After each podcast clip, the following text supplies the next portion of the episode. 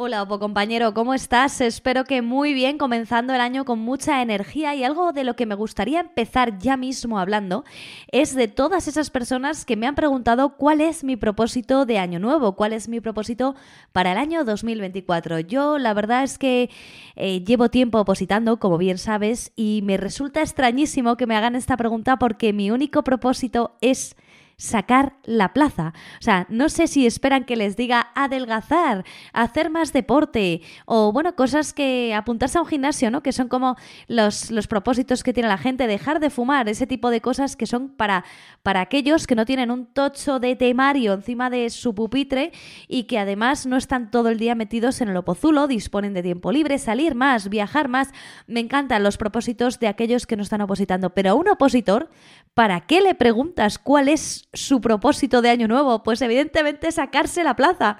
Dicho esto, vamos a arrancar con el programa. Espero que sea también tu propósito de año nuevo, sacar la plaza. Oye, y si tienes alguno más, háznoslo saber. Si te da tiempo a otro, por favor, escríbenos a nuestros emails, a nuestras redes sociales y cuéntanoslo, porque es que yo solo tengo ese. Y quizá el único que podría añadir es el de no enfermar más de lo que he enfermado a lo largo de diciembre de 2023 y principio de enero de 2024. Estos virus que van rulando por todas las ciudades y que, claro, al juntarte con tu familia, porque es lo único que hacemos. Y si eso ver a algún amigo más íntimo porque es Navidad, pues este tipo de cosas sería mi segundo propósito que pueda estar sana para poder estudiar y por tanto alcanzar mi objetivo fundamental que es mi plaza, que nadie más me lo pregunte. Menos mal que se está acabando ya esta relación con la Navidad, con los propósitos, con los cambios, porque es que no sé yo ¿Cuántas veces más voy a poder contestar con una sonrisa? Bueno, mi propósito, ya sabes que soy opositora, es sacar mi plaza y hacerme funcionaria de carrera. No sé cuánto tiempo más voy a poder hacerlo con una sonrisa y no quiero que a nadie le siente mal. Así que si me conoces y me vas a ver, no me preguntes más. Quiero en 2024 sacarme la plaza. Ha quedado claro, ¿no? En este episodio vamos a ver cómo podemos encontrarnos de nuevo en nuestro pozulo, motivados para estudiar y sobre todo cómo empezar después de unas vacaciones como son estas de Navidad, que son tan confusas para un opositor porque tenemos unas obligaciones familiares que normalmente no podemos o no debemos incumplir. Muchas veces ya te he comentado que hay ocasiones en las que no podemos desvincularnos de nuestra familia porque, oye, a fin de cuentas es la que nos apoya y también tenemos que estar con ellos. Así que nos vamos a centrar entrar en cómo podemos hacer para ir mejorando, para ir adaptándonos de nuevo al pozulo, como los niños prácticamente que tienen que volver al cole después de, las, de, 20 días de vacaciones. En nuestro caso es un poquito distinto, pero es de lo que va a ir este programa. Y antes me gustaría comentarte algunas novedades que tenemos algunos eh, de los opositores que estaréis por aquí y que en Opositates no dejamos de pensar en vosotros. Por ejemplo, este domingo 14 de enero tendrá lugar un simulacro de examen real para para jueces y fiscales. Habrá dos turnos, a las 11 de la mañana y a las 6 de la tarde. Es exclusivo para las personas suscritas a Oposita Test, así que si todavía no lo estás, Corre, suscríbete para llegar a tiempo y poder realizar este simulacro. Ya sabes que siempre te recomiendo que hagas simulacros, que nos viene genial a la hora del examen. Además, si te suscribes, recibirás alguna sorpresa y podrás participar en otro simulacro el día 21 de enero y más acciones que iremos preparando en Oposita Test para jueces y fiscales estas próximas semanas. Si en tu caso para lo que estás opositando es para instituciones penitenciarias, eh, concretamente ayudantes de instituciones penitenciarias, también tenemos preparadas un montón de acciones para vosotros siempre y cuando estéis suscritos. Por ejemplo, un simulacro el día 28 de enero, así como recursos exclusivos. Suscríbete ya para poder participar y estate muy muy atento estos próximos días para que puedas obtener más información. Y es que queda muy poco para vuestro examen así que tenéis que practicar al máximo en esta recta final. ¿Por qué siempre digo lo de los eh, simulacros? Porque es importante, porque nos ponemos en modo examen y cuando te pones en modo examen te vas dando cuenta de tus deficiencias a la hora de hacerlo. Y está fenomenal. Hacerme caso en esto, que luego mm, nos pilla el toro a todos y ya os gustaría haberlo hecho en el momento adecuado. Por otro lado, para los agentes de Hacienda, aquellos que queráis ser agentes de Hacienda, tanto por turno libre como por promoción interna, podemos eh, contaros que este 8 de enero se ha publicado la convocatoria. Hay 823 plazas por turno libre y 344 para promoción interna. Es una oportunidad estupenda para aquellos que estéis estudiando un tiempecito ya, que lo hablábamos el otro día con Inés Bra, porque te pongas ahora mismo a estudiar no significa que vayas a sacar la plaza en esta convocatoria, pero si ya llevas un tiempo, seguro que sí. El plazo para inscribirse ya está abierto y el primer ejercicio se celebrará en un plazo máximo de tres meses desde la convocatoria. Así que hay que practicar muchísimo, suscríbete también y cuenta 8 de enero a 8 de febrero, de marzo, de abril, calcula un poco cuándo puede ser el examen. Y ahora para todos, bienvenidos a este nuevo episodio de Objetivo Oposiciones, el podcast para ayudarte a conseguir tu plaza.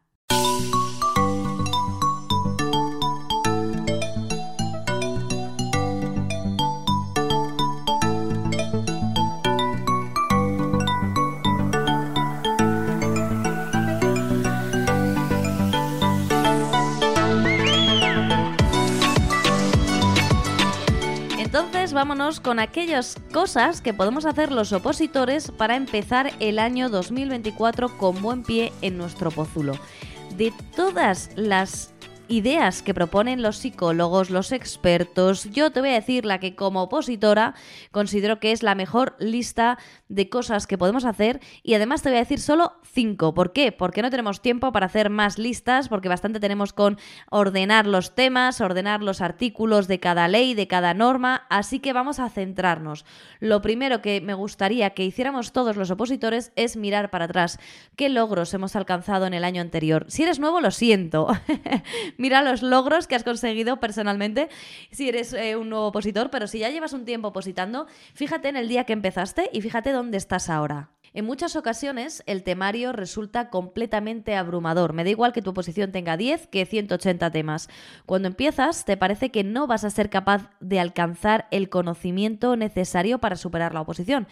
Y en cambio, si te pones a ello y vas día a día, semana tras semana, mes tras mes, eres consciente de que vas avanzando en esos temas. Por tanto, creo que es algo muy positivo que miremos al año 2023 y veamos cómo hemos avanzado, cómo tenemos ya los temas a mano, cómo ya hemos hecho esquemas o podemos ver uno de los esquemas de Oposita Test y saber de qué va el tema completo, podríamos rellenarlo, cuántos test has realizado y sobre todo cómo empezaste con esos test y cómo vas ahora, cómo no acertabas nada, de hecho ni siquiera sabías qué te estaban preguntando, reconócelo porque yo tampoco, y de repente sí que sabes perfectamente lo que te están preguntando. Y lo más importante, sabes si lo sabes o no lo sabes. Si te preguntan diferencia entre ley ordinaria y ley orgánica, quizá ahora mismo te pille de sorpresa, pero sabes perfectamente dónde encontrar la información sobre qué es una ley ordinaria y qué es una ley orgánica. O al revés, al principio no tenías ni idea de que había varios tipos de normas y ahora ya sí lo sabes y sabes contestar perfectamente. Por tanto, el conocer cómo hemos ido avanzando nos va a ayudar a empezar 2024 con un poquito más de alegría, de confianza en nosotros mismos y saber que si volvemos a lo pozulo, si volvemos con la misma fuerza que teníamos antes de este parón navideño, vamos a conseguir lo mismo o más que el año anterior. En segundo lugar, me gustaría hablar de hacer cambios positivos en nuestro entorno. Esto, como decía al principio del programa, para aquellos que no lleven una vida de opozulo, pues es quizá más sencillo. ¿Cómo lo podemos aplicar nosotros? Empezando por implementar ciertos cambios en nuestro pozulo. ¿Cuántos apuntes tienes tirados por ahí? ¿Cuántas hojas? ¿Cuántos folios? Porque estas personas que están en Instagram, que son ideales y que tienen unos pupitres de colorines, todo perfecto, no es mi caso, no sé cómo serás tú. Yo al final tengo todo los bolis por ahí, e intento recoger, pero la verdad es que como voy siempre pillada de tiempo, nunca soy capaz de ordenarlo. Pues creo que es un buen momento para tomarnos uno, dos, incluso tres días para ordenar perfectamente nuestra zona de estudio, para ordenar nuestro temario, para incluso tirar aquellos papeles que no necesitemos y que vamos tomando apuntes por ahí, que vamos marcando cosas o vamos repitiendo y al final acaban dentro, nadie sabe por qué de un tema y luego no te sirven para nada y te crea confusión cuando lo coges y dices, ¿este papel dónde iba exactamente? Pues todo eso es muy importante porque el orden para un opositor es fundamental. Y lo digo yo que de maricondo no tengo nada, pero que lo sepas, que en el momento en el que hemos hecho un parón significativo y tenemos que volver a entrar en el opozulo, algo fantástico es, en primer lugar, quitarnos de delante aquello que no nos sirva para nada, aquello que tienes que tirar, aquellos bolis que tienes gastados, pero no sé bien por qué siguen por ahí, Eso lo primero. Y luego además añadir cosas nuevas a tu opózulo. ¿Has pensado tener un corcho? ¿Por qué no? Eh, ¿Habías pensado en ponerte una pizarra? Las pizarras son muy útiles porque te obligan a levantarte. Las hay también adhesivas, no solo de estas de pared. De hecho, lo hablábamos en el episodio en el que decíamos regalos para opositores económicos, ¿no? Pues eh, regalos de Navidad, que lo puedes escuchar. Pues ahí eh, hablábamos de estas pizarras adhesivas que tienen un precio muy económico y que puedes pegar en cualquier lado y que son muy útiles porque te permiten levantarte también introducir cierto colorido si es lo que te gusta, cambiar de bolis, cambiar de cuadernos, introducir elementos nuevos que poco a poco eh, para ti sean cambios positivos y que te lo puedes permitir dentro de que no hace falta gastarse un dineral para cambiar un poco el opozulo. Incluso también sería interesante que pudieras cambiar el, el, el color que tienes a tu alrededor, la luz, el flexo, ¿por qué no? Son pequeños detalles que hacen más positiva la, la, zona de estudio en la que estás. Si vas a una biblioteca, me da igual, puedes cambiar de mochila, cambiar de estuche, hacer como un cambio, que tú veas que estás entrando en un año nuevo con ilusión y con ganas y que te motive a estudiar. Ya tenemos por un lado la confianza de haber visto el año anterior que hemos logrado y ahora la motivación, que es muy importante y la tenemos que buscar nosotros solos, porque un opositor muy pocas veces se encuentra motivación externa. Una vez que tenemos identificadas estas dos primeras fases de nuestro mega plan para volver con todas las ganas al opozulo y estar motivados para este 2024 para poder opositar, vamos con el típico. Y este lo tienes que hacer sí o sí, que es un plan de acción y por tanto un plan de estudio. ¿Por qué es importante establecer metas de estudio? Porque nos van a permitir saber cómo vamos. Si tu oposición tiene 10 temas y tienes que estudiar un tema a la semana y no lo tienes marcado por escrito, pues lo más probable es que te pase algo, te llamen, eh, haya algún agente externo que te perturbe, ocurra cualquier cosa que, bueno, pues te haga perder un poco eh, la planificación. Que si no la tienes, ya te digo que te pasan dos semanas con el mismo tema. Y eso es un problema muy grave, porque las oposiciones, los ejercicios, la administración no espera a nadie, independientemente de la vida que tú tengas. Por tanto, la planificación de qué tenemos que estudiar cada semana es importantísima. Ahora bien, que sea realista. No vayas a ponerte que puedes estudiar tres temas en una semana porque al final eso te va a generar frustración. Por tanto, es indispensable que te hagas un plan ya adaptado a tu forma de estudio y adaptado a tus capacidades y habilidades. No todos tenemos una capacidad memorística profundísima y podemos sacarnos un tema a la semana. A lo mejor hay gente que se saca cuatro, hay gente que se saca medio. El caso es que esté bien aprendido y que tú tu plan lo vayas cumpliendo. ¿Por qué? Porque si lo vas cumpliendo, al final alcanzarás tu plaza. Y esto nos lo han dicho todos los funcionarios que han pasado por este programa. Cada uno tiene que ir avanzando a su ritmo y cuando esté preparado alcanzará su plaza. Que escuchas que hay alguien que ha sacado tu plaza que tú llevas dos años y él lo sacó en uno, te tiene que dar igual. También habrá gente que la haya sacado en cuatro, con lo cual eso de compararse con otras personas no nos sirve para nada. Tenemos que tener nuestra planificación muy bien realizada, muy realista y a meses vista. Porque esa es otra. Yo tuve una compañera que hacía la planificación a dos semanas. No está mal, pero si tu temario, como es el de esta chica, tenía 168 temas y la planificación era dos semanas, pues bueno, se le quedaba un poco corta. Tienes que alejarte un poco y ser capaz de ver cuánto tienes que estudiar. Da igual que algún tema no lo conozcas. Por ejemplo, a, algunos de nosotros hay algunos temas que no sabemos si se nos van a dar bien o mal y resulta que cuando llegas se te dan súper bien y otros que se te dan fatal. Bueno, pues no pasa nada, para eso está la modificación más o menos un poco ligera de, de tu planificación y es importantísimo hacerlo también, pero una planificación generalista para todos los temas sabiendo que pueden ser modificados. ¿Que se te dan fenomenal los temas de transparencia? Pues a lo mejor vas más rápido. ¿Que se te dan fatal como a mí los de presupuestario? Pues evidentemente tendrás que alargar un poco la planificación. Pero dentro de que tú tienes el control sobre cuándo y cómo quieres acabar tu temario para poder presentarte al ejercicio. Así tendríamos cubierta la parte de organización para volver al Opozulo. Confianza, motivación y organización. Tres elementos fundamentales para tener éxito en las Opos. ¿Qué viene después? Pues para mí el cuarto sería eliminar distracciones y gente tóxica de nuestro entorno. Las distracciones, como siempre hablamos aquí, son las redes sociales, el mundo digital Es cierto que en alguna ocasión puede ser agentes externos tipo ha pasado algo en tu familia o algún amigo o algo grave y tienes que estar. Bueno, es que eso no es una distracción, eso es la vida. Pero el perder el tiempo a través de las redes sociales, lo único que te va a generar es la sensación de que no estás alcanzando tus objetivos y que en realidad no estás haciendo nada. ¿Cuánto tiempo se puede pasar alguien hoy en día en plataformas como Instagram o TikTok?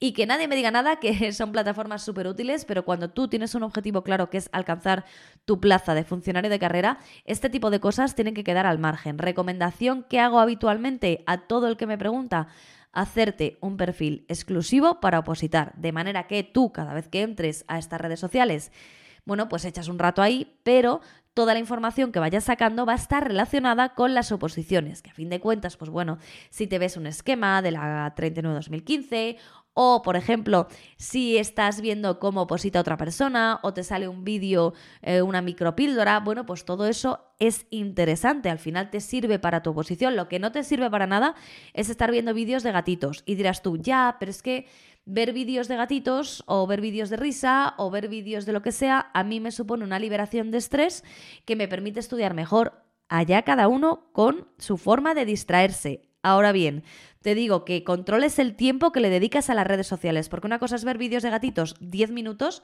y otra estar una hora. Y con respecto a la gente tóxica, es muy fácil de identificar. Es aquella que te dice, ¿todavía estás opositando?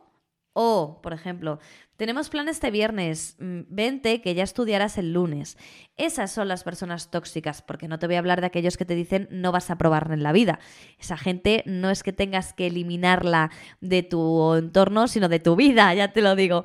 Por eso es muy importante que los identifiques y que no tengas relación con ellos. Tienes que rodearte de gente positiva, gente que, bueno, no tiene por qué estar opositando también. Mm, al final nos llevamos mejor con la gente que está en nuestras mismas circunstancias que no que la persona que tiene una vida completamente distinta.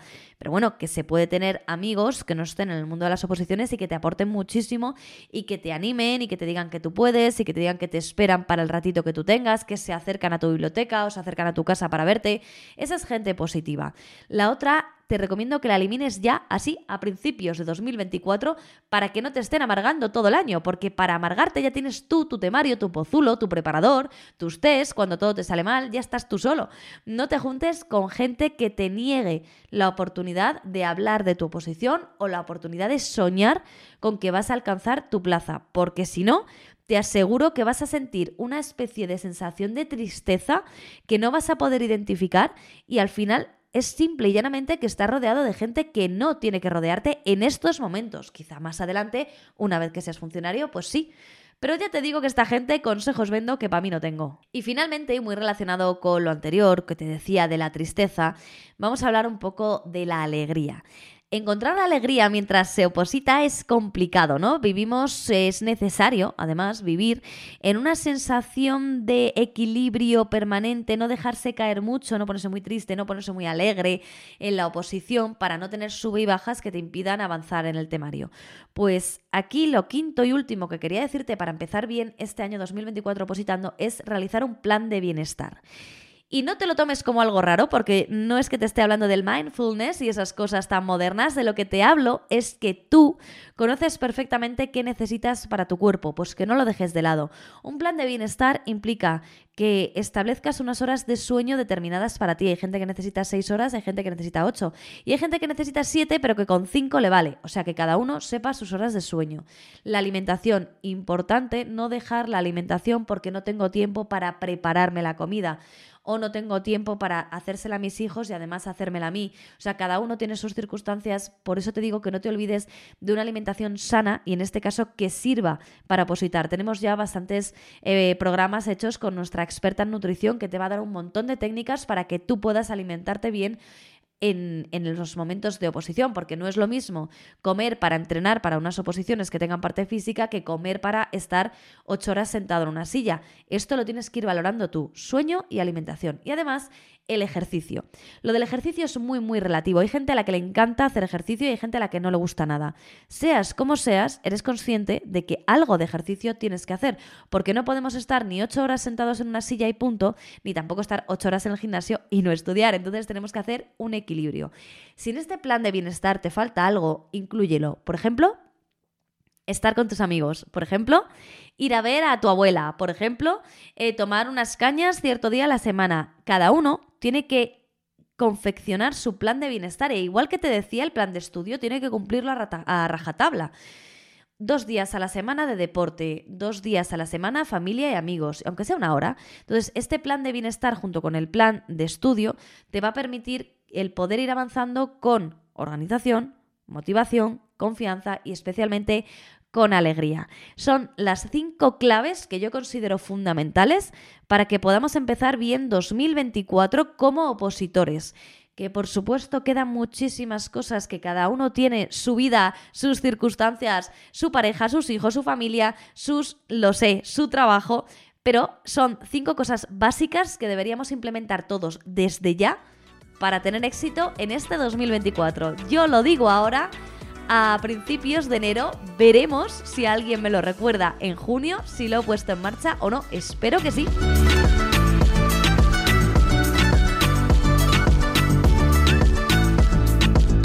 Culmina ya este episodio número 46 de Objetivo Oposiciones.